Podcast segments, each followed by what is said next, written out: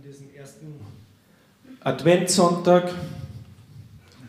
Heute ist zugleich auch der Beginn des neuen Kirchenjahres. Bei uns in den Freikirchen wird das ja nicht so betont wie in den Großkirchen, aber das Kirchenjahr, das beginnt immer mit der Adventszeit und gemeinsam wollen wir uns in dieser Zeit auf Weihnachten vorbereiten. Abgesehen vom Lockdown und der momentanen Situation ist ja diese Vorweihnachtszeit für viele eine, eine schöne Zeit. Wir können Geschenke kaufen, die Wohnung schmücken, an feuchtfröhlichen Betriebsfeiern teilnehmen und so weiter. Für viele Menschen ist das was Schönes, aber für viele auch nicht. Für manche Menschen ist Weihnachten ein Grund zur Freude und für andere ein Grund zur Depression und Traurigkeit. Wer keine Familie hat, wird sich zu Weihnachten seiner Einsamkeit stärker bewusst. Wer kein Geld für Geschenke hat, seiner Armut. Wer nicht an lustigen Betriebsfeiern teilnehmen kann, vielleicht weil er arbeitslos ist. Ich denke, diese Ambivalenz gegenüber Weihnachten liegt vor allem daran, dass Weihnachten heute von den meisten Leuten ganz anders verstanden wird, als es eigentlich die Idee des Erfinders war. Gott hat zu Weihnachten allen Menschen ein Geschenk gemacht, über das sich jeder freuen kann, wenn er es annimmt. Bei Weihnachten, wie Gott gedacht hat, da geht es nicht um Fragen, essen wir heuer lieber Karpfen oder Gans, was an sich keine schlechte Frage ist. Ich würde ja ganz bevorzugen, aber mich fragt niemand. Und so gibt es der Familientradition gemäß, seitdem ich denken kann, Karpfen. Gebacken. Spaß beiseite. Feiern mit der Familie und gutes Essen, das ist schon wunderbar, aber Gott hat uns noch viel mehr gegeben. Etwas, worüber sich auch diejenigen freuen können, die eben keine Familie haben. Diejenigen, wie Adolf Schlatter gesagt hat, deren Herz an dem, was ihnen der Lauf des Lebens brachte, nicht satt geworden war. Ja, was ist es dann, was Gott uns zu Weihnachten schenkt? Die Antwort ist Hoffnung. Wir feiern zu Weihnachten, dass wir einen Gott der Hoffnung haben. Am ersten Adventssonntag wird bei vielen Familien zu Hause die erste Kerze am Adventkranz angezündet und dieses Licht, diese Kerze, die symbolisiert ja eigentlich Hoffnung. Einige von euch kennen wahrscheinlich die Geschichte des Adventkranzes, wenn man das Bild einblenden kann. Vor rund 150 Jahren hat der deutsche Pastor Johann Hinrich Wichern in Hamburg eine Art Waisenheim gegründet, das Raue Haus. Und der Überlieferung nach haben die Kinder dort in der Vorweihnachtszeit ihn ständig gefragt, ja, wann ist endlich Weihnachten, wann ist endlich Weihnachten.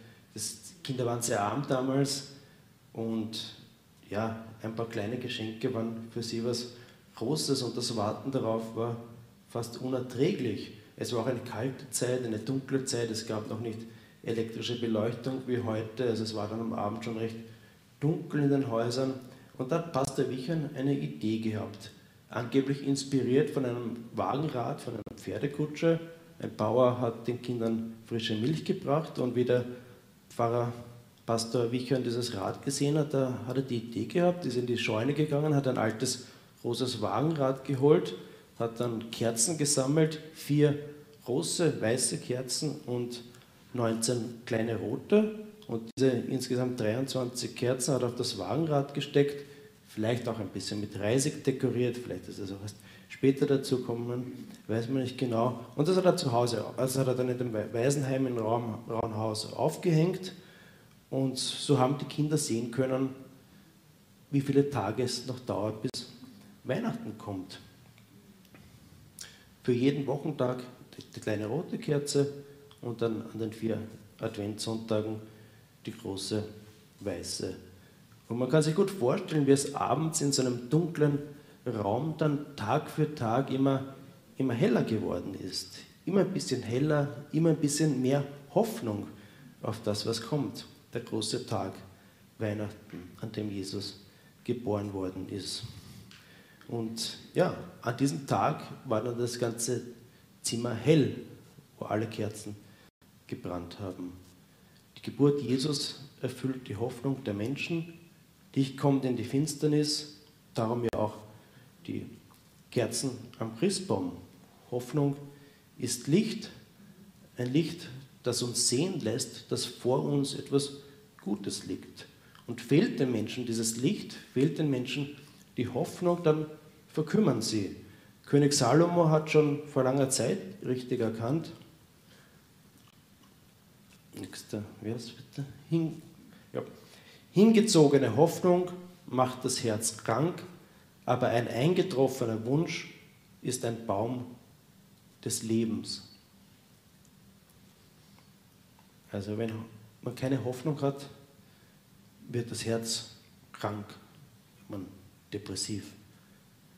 Das ist eine wichtige und richtige Einsicht, die der jüdische König Salomo gehabt hat. Ein anderer prominenter Jude wurde durch sein tragisches Schicksal zu einer ähnlichen Einsicht gebracht, und zwar der Wiener Psychiater, Psychiater Viktor Frankl. Ich lese kurz ein biografisches Detail. Im Jahr 1942 hörte Viktor Frankl ein Klopfen an seiner Tür. Die Nazis standen davor.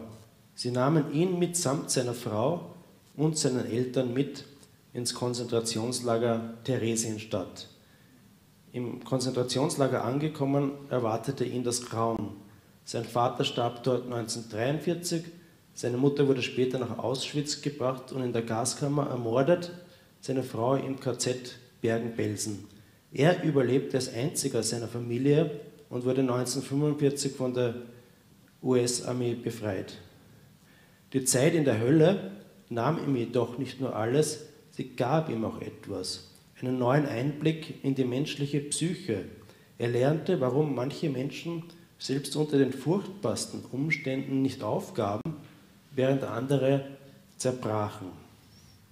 Frankl hat über diese Zeit im Konzentrationslager gesagt, wehe dem, der kein Lebensziel mehr vor sich sah, der keinen Lebensinhalt mehr hatte, in seinem Leben keinen Zweck erblickte, dem der Sinn seines Daseins entschwand und damit jedweder Sinn eines Durchhaltens. Solche Leute, die auf diese Weise völlig haltlos geworden waren, ließen sich alsbald fallen. Es wäre jetzt vielleicht zu vereinfachend, das Lebensziel bei Frankl mit dem allgemeinen Begriff von Hoffnung gleichzusetzen, aber grob gesehen lässt sich schon eine Parallele herstellen. Wo kein Ziel im Leben ist, da ist keine Hoffnung. Dort lässt sich der Mensch fallen und gibt auf. Und das ist jetzt vielleicht ein bisschen spekulativ, da habe ich keine Quellen, das habe ich jetzt nichts so gelesen, aber ich, könnte es sein. Vielleicht hat Frankl als Jude aus einem gewissen geistlichen Erbe im Umgang mit schwierigen Zeiten geschöpft. Schon lange vor dem Nationalsozialismus musste Gottes Volk Israel durch schwere Zeiten gehen.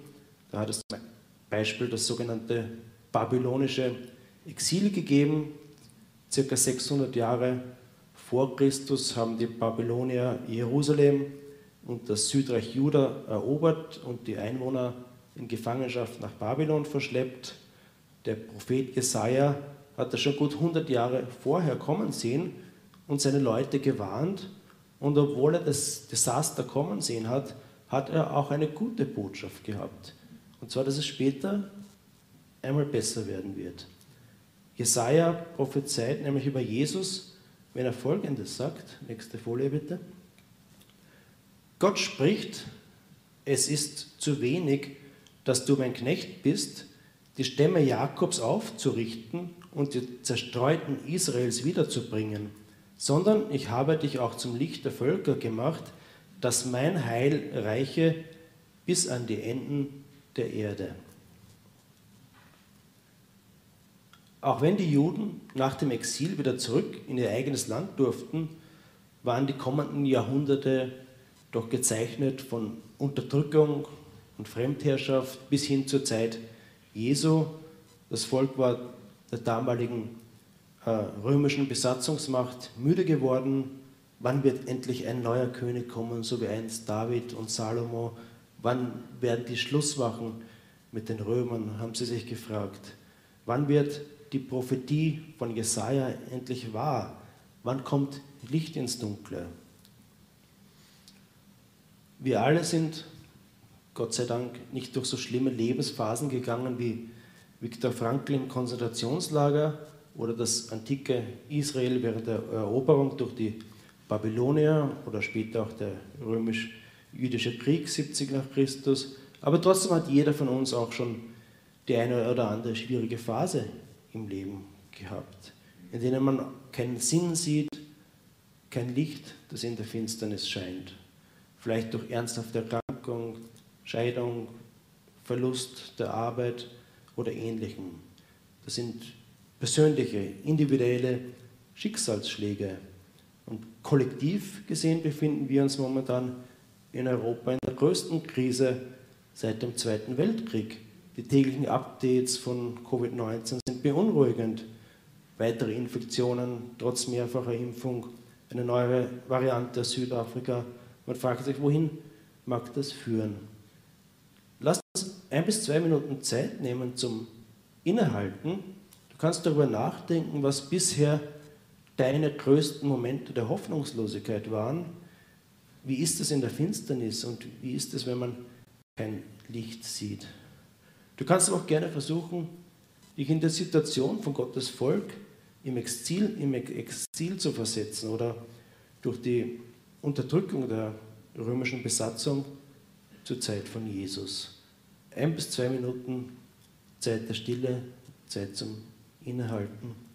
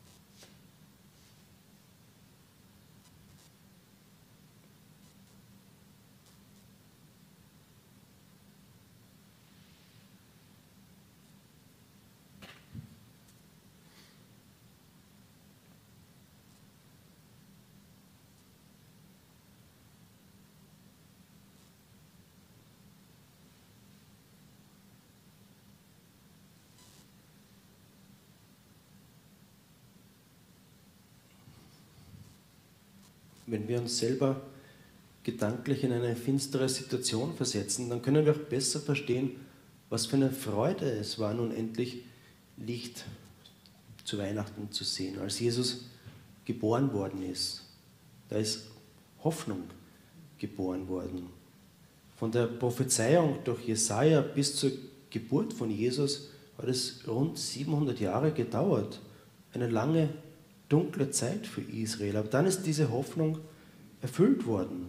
Die Hoffnung ist Fleisch geworden, in Gestalt eines kleinen Babys, geboren in einem Stall in Bethlehem.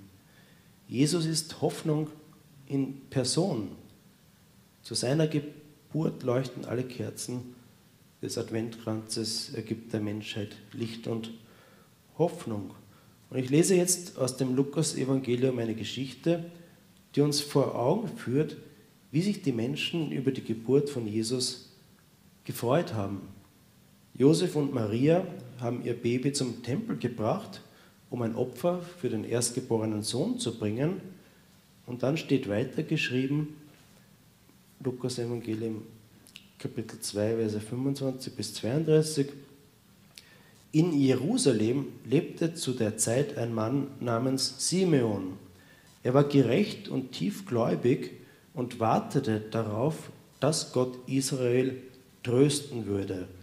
Der Heilige Geist war auf ihm und hatte ihm offenbart, dass er erst dann sterben würde, wenn er vorher den Messias des Herrn gesehen hat. Er kam in den Tempel, weil der Heilige Geist ihn führte. Als die Eltern Jesus in den Tempel brachten, um die Vorschriften des Gesetzes zu erfüllen, nahm er das Baby auf den Arm und lobte Gott mit diesen Worten. Jetzt endlich, Herr, entlässt du deinen Diener im Frieden, wie du es verheißen hast. Meine Augen haben deine Erlösung gesehen, die du im Angesicht aller Menschen vorbereitet hast. Ein Licht, das den Nationen Offenbarung bringt und Herrlichkeit für dein Volk Israel. Simeon ist überglücklich, er darf die Hoffnung aller Menschen in den eigenen Armen halten. Jesus ist die Hoffnung der Menschen. Für uns heute noch genauso wie einst für Simeon. Aber vielleicht fragst du, ja, wie? Wie sieht diese Hoffnung denn konkret aus? Die Hoffnung sieht so aus. Gott wird durch Jesus eines Tages alles komplett neu machen. Das, was uns jetzt bedrückt, wird weggenommen werden. Jetzige Probleme werden gelöst werden, weil Gott alles neu machen wird, den ganzen Himmel und die ganze Erde. Und damit meine ich nicht, okay, jetzt ist halt alles schlecht, aber irgendwann, wenn wir im Himmel sind, wird es wieder besser. Es geht eben nicht darum, das Jenseits, das Jenseits von morgen gegen das Diesseits von heute auszutauschen. Kein Dualismus, keine strikte Trennung zwischen Jenseits und Diesseits. Ich bitte um Einblendung der nächsten Folie.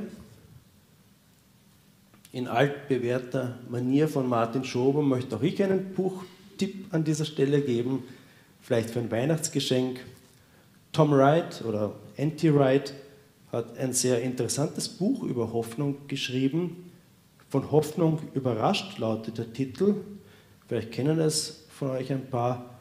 In diesem Buch geht es unter anderem darum, wie die Neuschöpfung von Himmel und Erde heute schon Auswirkungen auf unser Leben hat.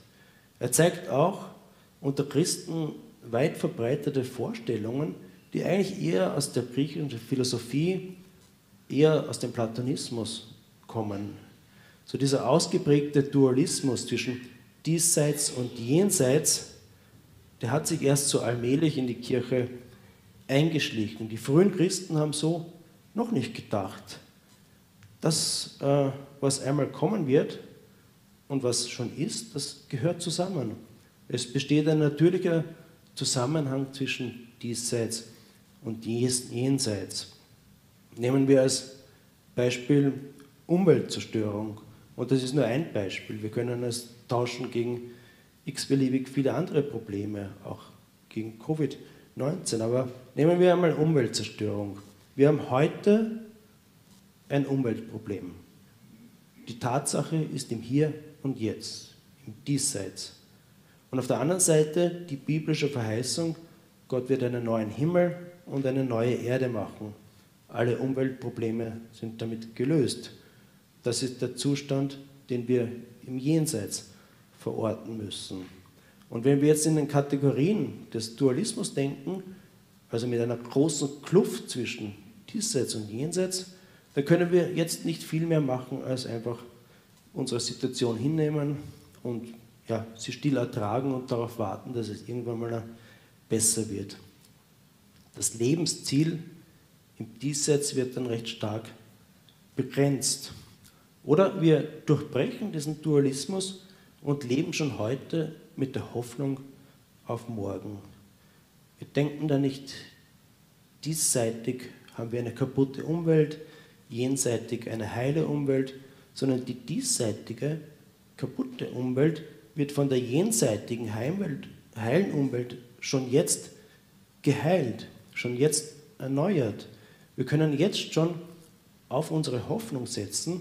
Wir können bildlich gesprochen einen Baum pflanzen, auch wenn rund um uns alles einzugehen scheint. Wir haben die sinnstiftende Hoffnung, dass einmal alles gut wird. Jesus wird alles gut machen und deshalb ist es jetzt schon gut. Die Hoffnung auf das Morgen transformiert unser Heute.